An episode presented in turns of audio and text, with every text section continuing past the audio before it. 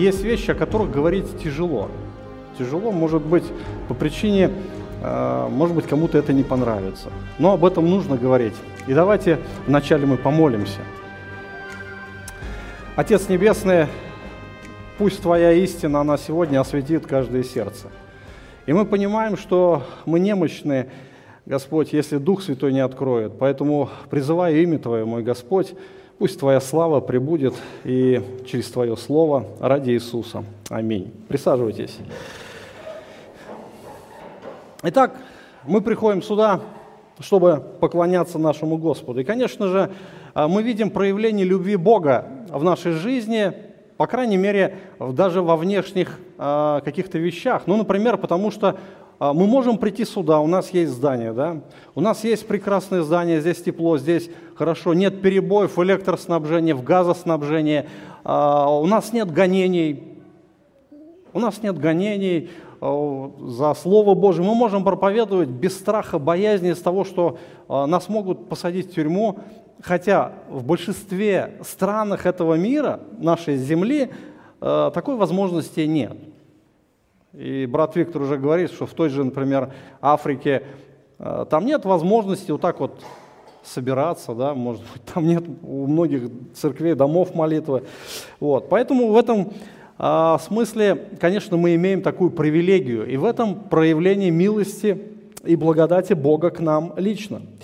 И Конечно же, мы должны понимать о том, что когда мы приходим в церковь, нам нужно а, вести себя иногда подобающим образом, потому что церковь – это семья. И, наверное, как в любой семье, есть определенные нормы поведения, есть а, какие-то традиции, может быть. И поэтому ну, нормально, если мы, например, приходя в гости друг к другу, не навязываем там, ну, как бы свои привычки, да, вот мне так вот хочется вести себя. Конечно же, мы смиряемся. И то же самое, приходя в церковь, мы должны понимать, что есть определенные нормы. И кто-то может спросить, а говорит ли о поведении в церкви Священное Писание? Ну, в принципе, э, поведение, оно будет складываться из понимания ключевых истин. И есть также одно место э, Священного Писания, которое говорит действительно что необходимо прежде всего, когда мы приходим в Дом Божий. Откройте а, книгу Экклесиаст, 4 главу, 17 стих. Сегодня мы а, как бы сделаем этот текст Священного Писания отправным в наших рассуждениях. 4 глава, 17 стих, книга Экклесиаста. «Наблюдай за ногою твоею, когда идешь в Дом Божий, и будь готов более к слушанию, нежели к жертвоприношению, ибо они не думают, что худо делают. Автором данных слов является Соломон, и, конечно же, он обращается к народу Божьему, к народу израильскому. И сегодня может кто-то сказать, что сегодня храма нет, храма нет, а поэтому ну, эти слова могут к нам не относиться. Но не обязательно понимать, что сегодня храма нет, значит, и нам не нужно э, принять это к сведению.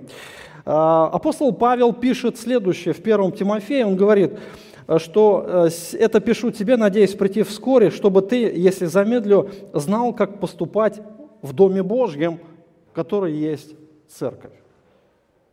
Дом Божий есть церковь. Да? Раньше был храм, это место поклонения, синагога после стала, евреи до сих пор ходят в синагоги, когда храма уже не стало. У нас есть церковь. И не обязательно, что это дом молитвы. Церковь – это собрание верующих. Поэтому а, вот данный принцип, он актуален сегодня для нас. И, во-первых, мы должны понимать, куда мы идем. То есть истина от церкви, она должна вкладывать нас, закладывать в нас основания для нашего поведения. И церковь, что такое вообще церковь? Ну, церковь – это собрание людей. Не обязательно, что есть здание, потому что первая церковь, она не имела своего там какого-то культового сооружения, дом молитвы. А цер... Первая церковь собиралась по домам, на природе, в катакомбах, где только могли собраться верующие. Поэтому э, это не обязательно относится именно к дому молитвы. Речь идет о собрании. И церковь, прежде всего, это место поклонения истинному Богу, братья и сестры. Вот очень важно понимать, что в церкви живет истинный Бог. Почему я делаю акцент на истину? Потому что сегодня существует очень много религий. И фактически люди очень религиозны по своей природе. Они действительно пытаются как-то поклоняться Богу, и у каждого своя форма поклонения. И апостол Павел тоже пишет в Каримской церкви, что э, кто любит Бога, тому дано знание от Него. Э, мы, говорит, знаем, что идол в мире ничто, что нет иного Бога, кроме единого. Хотя есть так называемые боги, или на небе, или на земле, так как есть много богов с маленькой буквы, и Господ много, но у нас один Бог, которого мы все, и мы для Него, и один Господь Иисус Христос, которым все, и мы им. Апостол Павел говорит, да, сегодня есть много богов, но истинный один – Господь наш. И э, един Господь Иисус Христос. То есть есть один истинный Бог. Богов много, хотя потом он говорит, это в сущности не боги. Дальше он пишет, что за каждым идолом стоит бес. То есть фактически мир поклоняется бесам. Но истины он только один Бог. И истина только одна.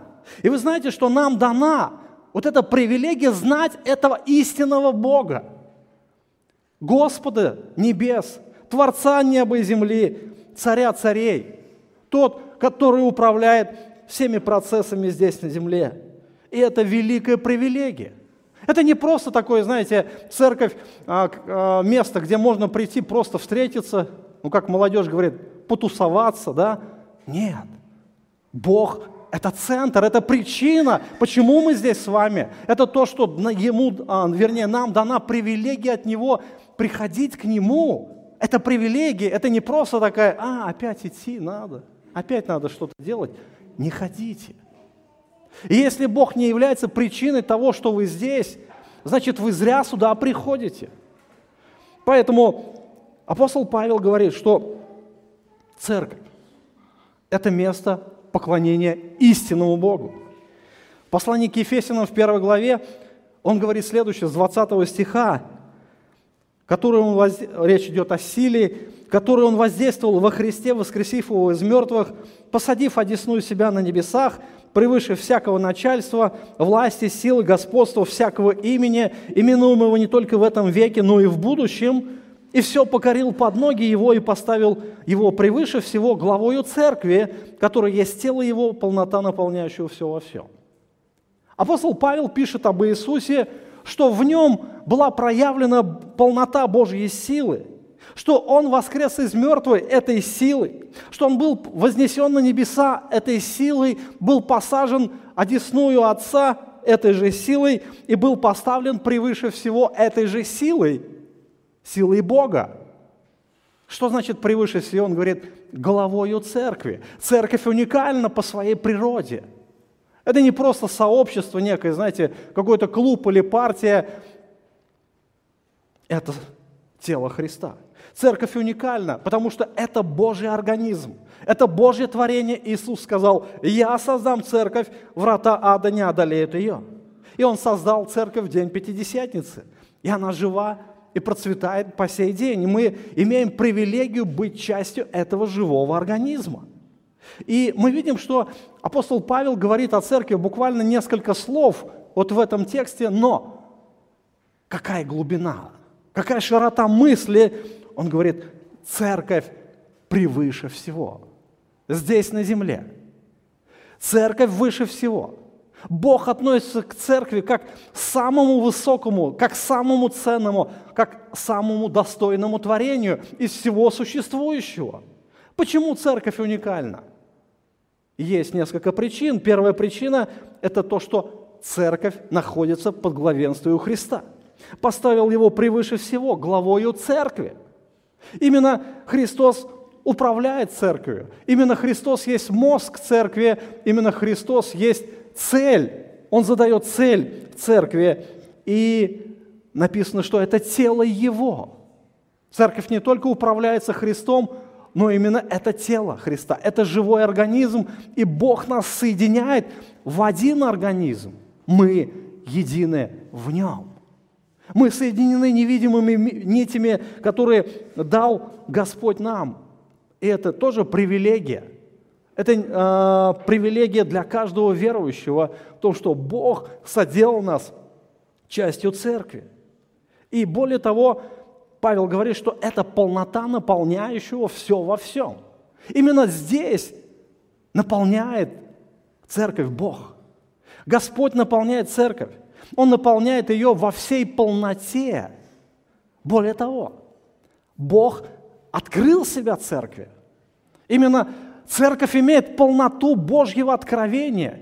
Нигде в этом мире вы не найдете истину о Боге. Хотя, может быть, есть много богов, говорит Павел, есть много господ, есть много религий, может быть, много разного рода философий в мире, но истина, она верена только церкви.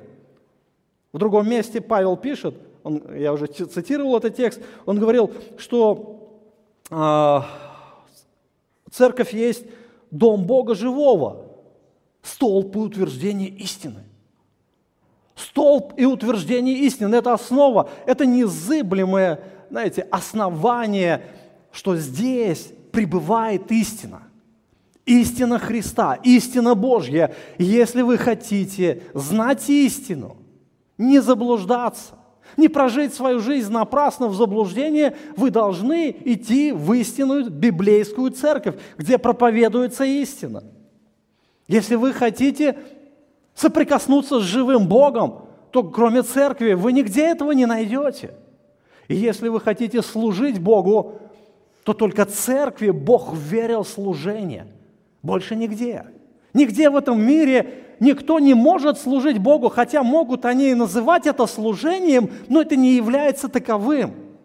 Бог верил служение именно своей церкви который есть тело Его, который э, управляется под главою Христом, который есть э, полнота наполняющего все во всем. И только здесь присутствует Бог, друзья. Только здесь, больше нигде Бог не являет себя, как только в церкви. И церковь – это храм, храм Святого Духа. Апостол Павел говорит в послании к Коринфянам 3 главе 16 стихе, «Разве не знаете, что вы храм Божий. Вы храм Божий. То есть вы, именно церковь, является храмом Бога. Если кто разорит храм Божий, того покарает Бог. Кто разрушит церковь?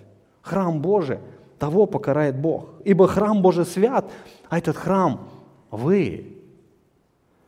Апостол Павел писал Коринф по причине разделения – по причине того, что церковь э, разделилась на некоторые группировки, и он говорит, этого нельзя делать, церковь едина. Это живой организм, как тело нельзя разделить на составные части, так и церковь нельзя разделить. И, конечно же, это привилегия быть частью живой истинной церкви. Привилегия знать истинного живого Бога. Привилегия привилегия знать Его истину. Братья и сестры, церковь – это столб и утверждение истины. Раньше Бог верил истину израильскому народу. И Израиль был сосредоточение а, Божьего поклонения, истинного причем поклонения, хотя было очень много религий на земле, много богов, но центр поклонения был именно в Израиле. И Бог жил в Израиле раньше, а, вначале в Скинии, потом в храме, там было святое святых, это место пребывания Бога здесь на земле, в среде народа израильского. И, конечно же, Израиль, Израиль гордился своим положением, привилегированным а, положением а, среди остальных народов. И люди трепетно, евреи очень трепетно относились к поклонению. Очень трепетно. То есть там было все поставлено, так вот знаете, на широкую ногу, все было пышно, величественно. А, там был мужской хор, огромный хор. То есть они, левиты, день и ночь могли петь. То есть у них было очень хорошее качество. И священники выполняли свою работу. И самое главное, самое главное, то, что они должны были делать, они должны были изучать истину. Главная обязанность священников – это доносить истину для народа. И проблема, братья и сестры, проблема, когда священники переставали выполнять свои прямые обязанности. Народ постепенно впадал в неведение. Если не слышать истину, народ впадает в неведение, постепенно он впадает в идолопоклонство, он начинает поступать как этот мир, и в итоге он начинает грешить. Грешить против Бога, и, соответственно, Бог наказывает. Бог наказывал Израиль, мы знаем историю Израиля. Это трагичная история народа. В конечном итоге Израиль, Израиль не принял Мессию. Израиль распяли своего царя, своего Бога. Израиль до времени был отвергнут. Это трагедия. А все начинается с малого, братья и сестры, с малого. С неспособности слушать истину. Неспособности слушать истину. Это главная проблема. Это проблема, наверное, не только Израиля, это проблема всех людей на земле. И это проблема, наверное, многих верующих. И посмотрите, Соломон пишет, Соломон пишет следующее. «Наблюдай за ногою твоею, когда идешь в храм Божий, и будь готов более к слушанию, нежели к жертвоприношению, ибо они не думают, что худо делают». То есть в этих словах Соломон говорит о поклонении. И прежде чем прийти в присутствие Божие, войти в храм, необходимо в первую очередь, обратите внимание на первую фразу, подготовить себя. Подготовить себя, наблюдай за ногою твоей. Когда, что ты делаешь? Когда идешь только, да? Ты еще не пришел в храм, но ты еще идешь, но ты должен наблюдать за собою. Зачем наблюдать? Потому, нужно готовить себя. И в, в первую очередь необходимо подготовить свой внешний вид. Свой внешний вид, когда ты идешь поклоняться Богу. Ты идешь навстречу со своим Господом. Внешний вид очень много говорит о человеке. А, идя в разные места, мы одеваем разную одежду, согласитесь. Есть одежда спортивная, есть одежда рабочая, есть одежда повседневная, есть одежда парадная, выходная, да? То есть, например, повседневная одежда, чем она характерна? Ну, тем, что она, во-первых, удобная, да? Мы ее же постоянно носим. А, она не броская, она а, отличается простотой и удобством. Простота и удобство. То есть это то, что мы одеваем постоянно на себя. И, например, когда мы идем на работу, мы одеваем специальную одежду, которую э, ну, можно испачкать. Когда мы идем в спортзал, Одеваем уже спортивную одежду, футболку, трико там и так далее, олимпийку, кроссовки. Почему? Потому что а, в такой одежде удобно заниматься спортом. То есть а, вот эта одежда, она не стесняет движения, и она удобна для, например, бега или других дисциплин. Вот. Когда мы идем на какую-то встречу или на какой-то, ну, идем в гости, или на какой-то праздник идем, мы одеваем парадно-выходную. То есть это одежда отличается торжественностью. Торжественность. И, например, а, помните интересное событие? А, Иисус говорит притчу о брачном пире. И вот собрался пир, и вдруг хозяин заходит и видит одного человека, который отличается от всех остальных. Чем? Он был в небрачной одежде. То есть его одежда, она была повседневная ненарядная. И хозяин разгневался. То есть, почему хозяин разгневался? Это было непочтение. Непочтение к хозяину, когда человек просто пришел, и, в принципе, а, царский сын женился. И, конечно же, должна быть и одежда соответствующая. И мы как бы знаем результат. Результат а, вот этого проявления гнева хозяина, он говорит, пусть отправьте этого человека во тьму внешнюю, там будет плач и скрежет зубов. И а, мы можем приводить много примеров, когда одежда играет ну, определенное значение а, для нашей жизни. Ну, например, посмотрите, когда молодые влюбленные идут на свидание друг с другом. Что, что происходит? Я думаю, что если кто был влюблен, знает, что это такое. То есть одевает самое лучшее, чтобы там э, помыться, причесаться, побриться, там, ну, мужчины, да, э, женщины там макияж навести, там прическу сделать, одеть самое лучшее, и чтобы запах хотя был приятный. Зачем? Вопрос, зачем? Это нормально. Это нормальное поведение. Почему? Потому что я хочу понравиться. Понравиться тому человеку, а, вот. Может быть, жизнь придется с ним проводить, да? Вот. Но это нормальное поведение. И представьте, например, вы идете на прием к какому-нибудь а, высокопоставленному чиновнику, опять же, как мы оденемся? Оденемся очень строго, парадно-выходное, да, чтобы выглядеть соответствующе. Мы же не оденем там кроссовки, э, спортивные трусы, там, футболку и пойдем на прием. Да. Ну это же вообще ненормально. Это будет просто неуважение. Неуважение.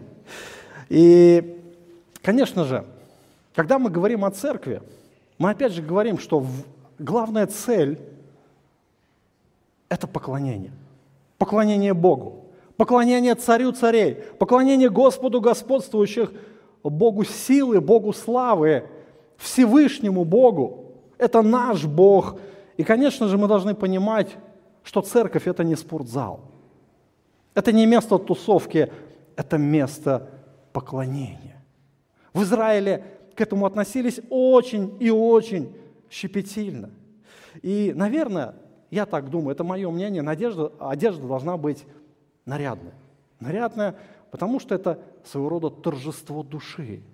Это праздник для нас, когда мы идем, э, все вместе собираемся э, поклоняться Господу. И думаю, что э, прежде чем выходить из дома, ну, помолитесь, Господи, а в надлежащем ли виде сейчас стою пред Тобою? Как вообще тебе угодно? Обратите внимание, то, что Соломон не зря говорит, наблюдай за ногой твоей. Наблюдай, подготовься. Подготовься, подготовь свое сердце, а, подготовь себя и внешнее, и также внутреннее. То есть наша внутренность, она тоже должна быть готова. От внутреннего настроя будет зависеть очень много, и важно помнить, куда мы идем. Важно помнить, куда мы идем, в Дом Божий. Важно помнить, зачем мы идем почему мы идем, да? А, и прежде а, чем выходить из дома, задайте себе этот вопрос. И, конечно же, опять же, Израиль был примером для нас. Израиль был примером. Они готовили себя, очень тщательно готовили себя. Они не, не только внешне приводили свой э, вид порядок. Ну, посмотрите, например, на ортодоксального еврея. Когда он идет в синагогу в субботу, вы видели, нет? Костюм очень строгий, белая рубашка, шляпа. Вид блестящий. Он не каждый день так одевается. Он идет в синагогу, он идет на поклонение. И это нормально среди еврейского народа. Посмотрите на Израиль. Они готовили себя внутренне. Они не только сами настраивались, они настраивали своих детей. О детях будет более подробно, чуть позже сказано. Но откройте псалмы. Псалмы, а, многие из вас любят читать псалмы. Если вы обратили внимание, что некоторые псалмы, даже есть серия, начиная со 119 по 133 псалом, называется «Песнь восхождения». Что такое песнь восхождения? Песнь восхождения это песни, которые евреи должны были петь. Позже, конечно, это вошло в обряд, в традицию, но это песни, которые должны были евреи петь, когда шли в храм. То есть а, храм находился на горе. И еврею нужно было подниматься в гору, прежде прийти в то место поклонения. И они должны были настраивать себя. Прежде чем они войдут в это место, их сердце должно быть приготовлено, братья и сестры. Песнь восхождения – это как раз те песни, которые евреи пели, идя в храм. И там очень много песен. Ну, если смотреть со 119 по 133 псалом. И дальше мы читаем уже ближе к концу песни, которые уже пели в храме. Именно песни хвалы. Хвалите Господа. То есть призывы, сплошные призывы о всеобщей хвале нашему Богу. И это было нормально. И необходимо готовить свое сердце, готовить к встрече с Богом, готовить а, к встрече с истиной. И наше сердце, оно должно трепетно относиться к этому дню. Евреи для нас очень хороший пример, братья и сестры. Я думаю, что э, много назиданий мы получим. Много назиданий, даже читая эти псалмы. И дай Господь, чтобы нам понимать, что в принципе Бог, Он не изменился. Как Он был в среде израильского народа, так Он и в нашей среде сейчас. Только сейчас мы имеем наиболее привилегию, чем Израиль. Большую привилегию, потому что а, Господь не, тогда жил в храме, а сегодня Он живет в нас. Святой Бог живет в нас. И, конечно же, Бог хочет, чтобы мы поклонялись Ему. И опять же, в нашем поклонении каков должен быть приоритет? Когда мы пришли в церковь, мы понимаем, куда мы пришли, мы понимаем, зачем мы пришли, каков приоритет, друзья. И Соломон тоже об этом говорит. Будь, наблюдай за ногой твоей, когда идешь в Дом Божий, и будь готов более к слушанию, чем к жертвоприношению. Ибо они не думают, что худо делают, Интересна тоже последняя фраза, что евреи не понимали, они даже не знали, что они худо делают. А в чем худо-то состоит? В смещении приоритетов. В смещении приоритетов. Да, евреи очень много уделяли внимания внешним сторонам поклонения, а именно обрядности и жертвоприношениям. Именно жертвоприношение было ключевое в поклонении израильского народа. Но Бог говорит, главное не жертвоприношение, главное Его истина. Именно истина, которая определяет всю нашу дальнейшую жизнь. Иисус сказал однажды самарянке, что Бог ищет каких поклонников? А именно те, кто поклоняются в духе и в истине – в духе и в истине, именно внутреннее поклонение, а также оно должно быть в истине. Поэтому, чтобы наше поклонение было правильным, оно должно быть наполнено истиной, оно должно быть наполнено библейским наставлением. Поэтому Соломон также говорит, будь готов более к слушанию. И, конечно же, э, в наше время у нас нету таких жертвоприношений, у нас есть другая, подобно как в Израиле сторона, например, тоже материальное служение или еще какой-то внешний факт, пение, молитва или еще что-то, да, чем мы можем жертвовать. Мы можем жертвовать своим временем для церкви, например, работать что-то здесь делать, или кушать, готовить, или еще много-много, что мы можем делать для церкви. Братья и сестры, я не хочу принизить важность этих дел. Это нужно – Потому что без этого церковь тоже не может существовать, без нашего участия, согласитесь. Но в приоритете все-таки должна стоять истина. И об этом очень много говорит и Новый Завет. Очень много уделяется внимания о важности слышания истины. Потому что если убрать истину и заменить ее чем-то другим, вообще смысл существования церкви потеряется – потеряется. Мы не сможем возрастать духовно. Мы не сможем менять свою жизнь. Мы не сможем избавляться от своих каких-то греховных наклонностей. И мы не сможем служить Богу. Мы не сможем доносить спасение для погибающих. И этот мир будет обречен. Обратите внимание на тот факт, что Соломон говорит, будь готов более к слушанию. Он не говорит к слышанию, но к слушанию. Вы понимаете разницу? Слышать и слушать. Есть разница? Есть. Слышать можно разные звуки, а слышать это можно то, что не вникать в суть происходящего, что там, что-то какие-то звуки идут. Но слушать – это значит вним, быть внимательным, вникать в то, о чем говорится, понять смысл происходящего, смысл услышанного. Это и есть слушать.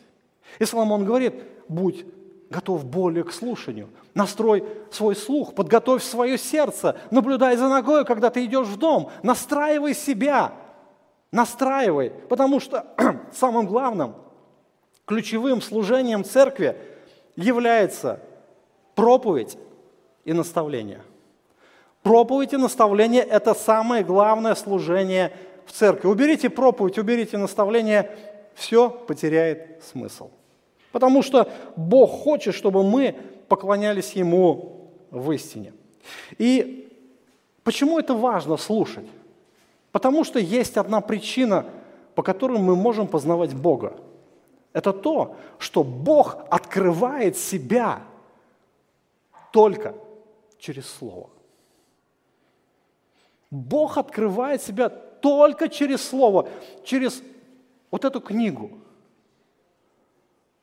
Другого источника познания Бога у нас есть, кроме, конечно, естественных, да, то, что мы можем наблюдать э, за творением, но познание о спасении, познание уже личных отношений с живым Богом, оно может идти только через истину.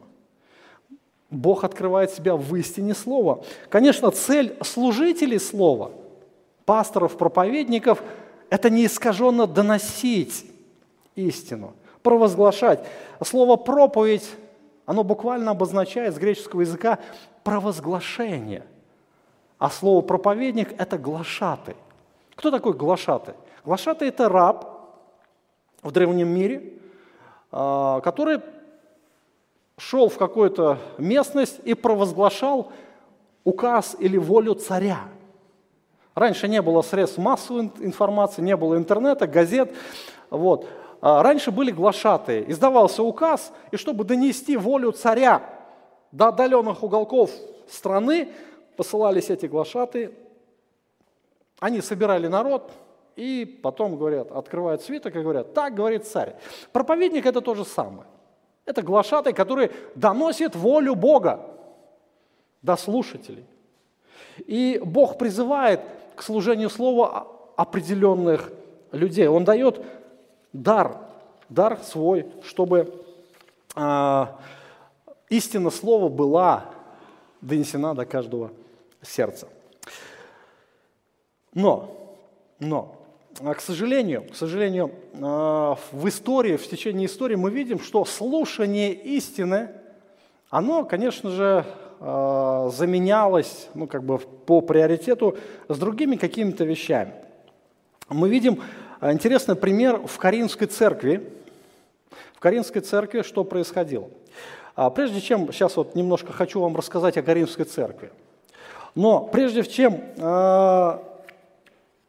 исполнить, например, заповедь слушания, да, что нам надо слушать слово, необходимо, чтобы была атмосфера слушания.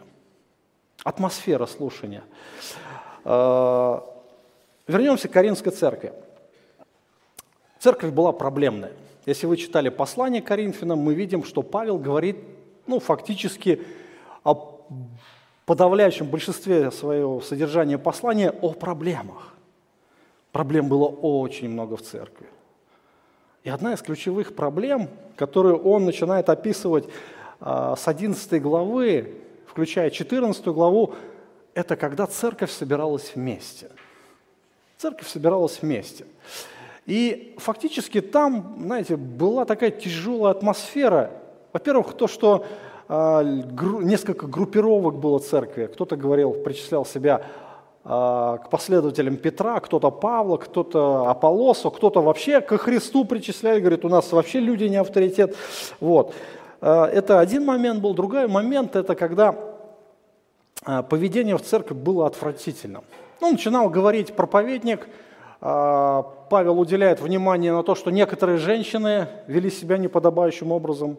Они вставали, выкрикивали, начинали спорить, то есть срывать служение – Потом э, некоторые использовали неподобающим образом духовные свои дары, дары языков, дары пророчества. Они тоже вставали, перебивали. В общем, представляете себе, что служение. Вот проповедник говорит, один встает, говорит. В общем, такой э, спор, хаос.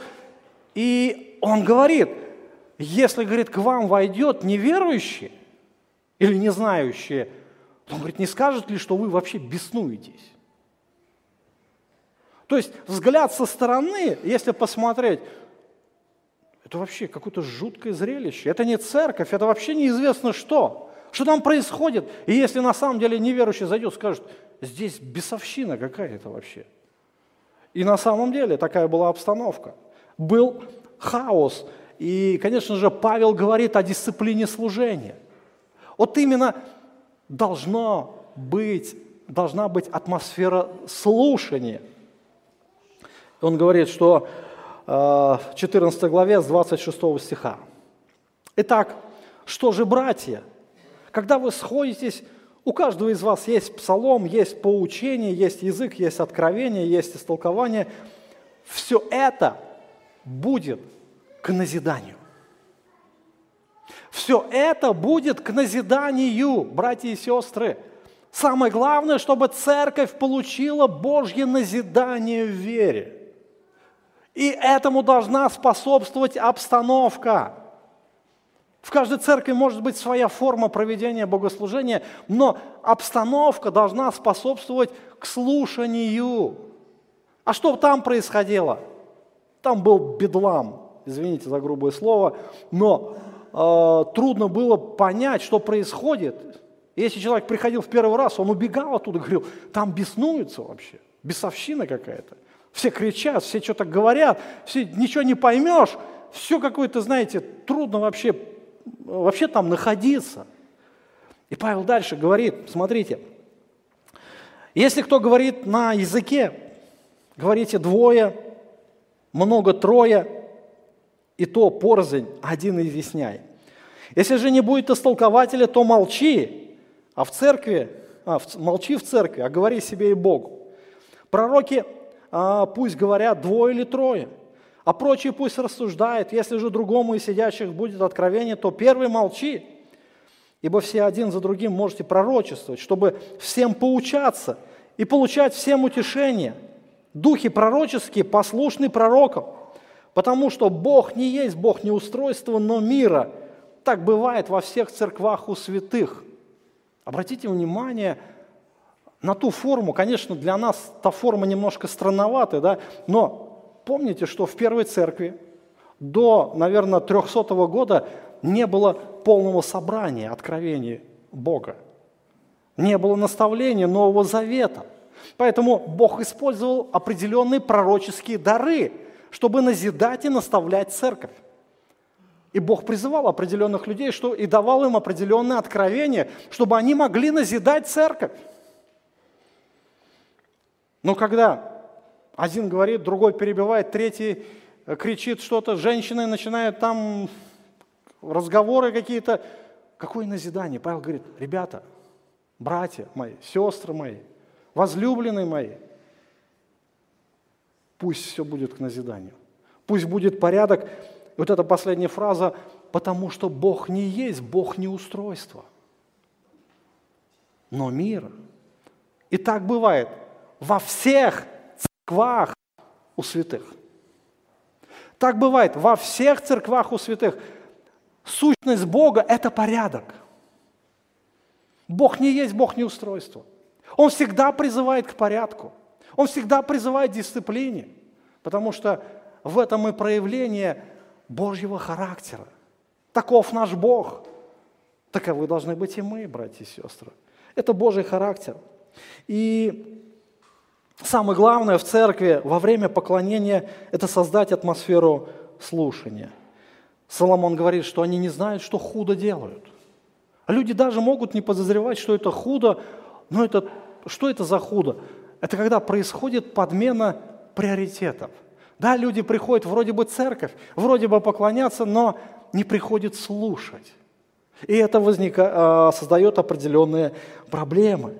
Я думаю, что сегодня есть время порассуждать о дисциплине и в нашей церкви, когда, а, когда мы приходим, что мы видим? Конечно же, мы видим, и у нас есть проблемы. Конечно же, а, мы видим, и у нас есть недостатки. Но, по крайней мере, у нас есть Дух Святой, у нас есть истина Слова, которое может направлять нас, братья и сестры. И я думаю, что главное, главное для нас сегодня принять это назидание. Приложить все старания, чтобы создать атмосферу слушания. Чтобы создать атмосферу слушания. Чтобы мы могли слушать и назидаться. Чтобы мы могли слышать и слушать проповедника. Это очень важно. Почему? Потому что а, есть много таких, знаете, факторов, которые мешают нам слушать. Которые, может быть, дают возможность слышать, но не дают возможность слушать. И мы знаем об этих факторах. Мы э, можем э, видеть, как в церкви есть во время, например, того же богослужения разговоров очень много посторонних, в в фойе иногда вообще не слышно проповедника. Шум. Почему? А потому что, потому что раз, кто-то позволяет себе а, разговоры вести во время служения. То есть этим самым подается дурной пример. Братья и сестры, это а, когда мы что-то делаем, от, э, создаем вот атмосферу антислышания, то мы подаем дурной пример. Дурной пример немощным братьям и сестрам. Дурной пример того, что э, возможность для ропота. Люди начинают роптать. Дурной пример для детей. Подумайте, а откуда дети будут учиться вообще благочестию? Подумайте, откуда дети будут назидаться именно и учиться поклоняться Богу в церкви, если не от нас? И если мы не даем им такой возможности с кого Бог будет спрашивать? И, конечно же, это э, проблема наша. Проблема, в первую очередь, родителей и, наверное, э, проблема служителей. Я буквально вчера разговаривал с братом, от которого постоянно получаете привет, Юру Юрков, да, вот. Э, он говорит, я его спросил, брат, а как у вас ведут себя дети? Ну, во время служения. Он говорит, у вас намного лучше. Я спрашиваю, почему? Что способствует такому ну, поведению в церкви? То есть дети ведут себя необузданно. То есть они делают, что хотят. А это, говорит, философия, философия западного мышления. Именно то, что человек преподносит себя как Бог. А Бог делает, что хочет. Поэтому я буду делать то, что я хочу. И эта философия, она вкладывается также и в детей. И я думаю, что это неправильная философия. Если мы опять же посмотрим на Израиль, на израильский народ, то там очень щепетильно относились к воспитанию детей. Родители наставляли детей. И э, детей брали в то время уже э, в храм с 12 лет. То есть они уже являлись полноценными как мужчинами, что ли, так сказать. Они участвовали в поклонении, в полноценном поклонении. Э, учить, конечно, они могли только с 30 лет становиться раввинами. Но самое главное, самое главное, что э, дети всегда проявляли уважение. И с самого детства закладывалось вот это благоговейное отношение, благоговейное отношение детей в поклонении Богу. Господь как-то говорил притчу, притчу о сеятеле, помните? Он говорил, что вышел сеятель сеять. Одно семя упало при дороге, одно упало там в терне, одно упало на каменистую почву, одно упало а, иное упало, говорит, в добрую почву. Да? И вот он говорит, что такое? Его спрашивают ученики, что это? Разъясни нам притчу о сеятеле. И он, он объясняет. Он говорит, что а, при дороге это человек слушает слово, пришел, говорит, сатана и похитил. То есть забрал это слово, и оно, в принципе, как вот в одно ухо влетело, в другое вылетело. Оно не осталось там, оно не произвело плода. Слово не произвело плода. И для меня вот эта история Христа, вот эта притча, вот это наставление, оно как-то вот лично для меня, поделюсь своим чисто опытом, оно подействовало, подействовало в плане воспитания детей. Каким образом? Проповедник говорит слово. Он говорит о каких-то важных вещах, и тут подбегает ребенок, начинает кричать, естественно, я отвлекаюсь. Мое внимание переключается на ребенка, но проповедник говорит дальше. Я отвлекаюсь пока туда-сюда, проходит какое-то время, я опять сосредотачиваюсь, но та информация, которая, может быть, нужна для, была для меня, она ушла. Пришел, говорит, сатана и похитил семя. Вы понимаете, да, идею? Для меня вот в тот момент я понял, что ребенок может быть стать орудием сатаны в похищении слова. И это очень серьезно, братья и сестры. И это дисциплина, дисциплина служения, которая зависит от нас. Я не верю, не верю а, тому, что детей нельзя обуздать или как-то наставить или воспитать. У меня некоторые говорят, у меня вот такой ребенок, с ним невозможно справиться.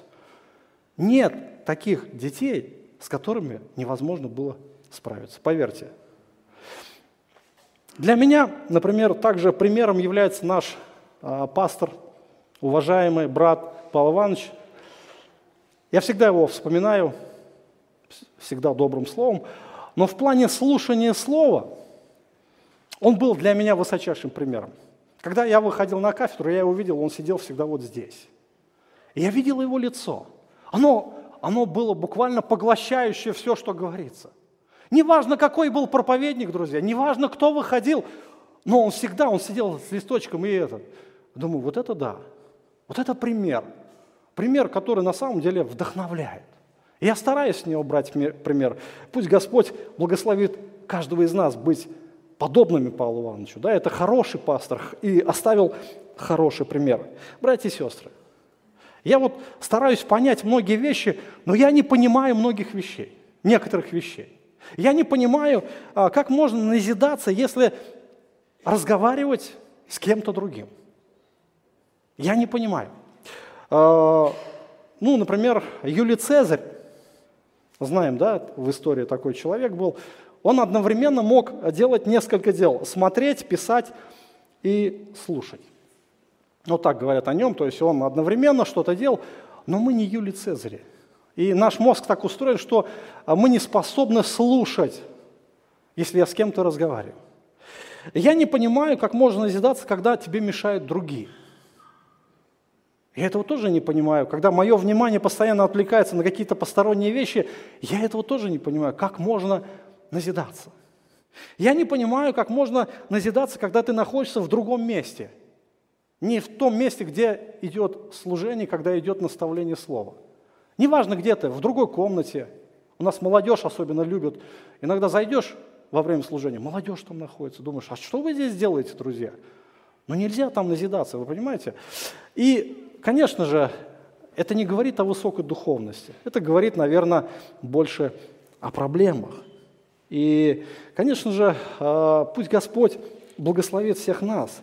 Пусть Господь даст нам разумение. Будь готов более к слушанию, нежели к жертвоприношению. Они, говорит, не знают, что худо делают. Именно худо. И самое главное, когда мы идем в церковь, мы должны помнить, а помнить о том, что куда мы идем. Что это за место такое? Зачем мы сюда приходим? Задать эти вопросы. И а также, когда мы идем в церковь, мы должны настроить себя, подготовить свое сердце, подготовить себя и внешне, и внутренне.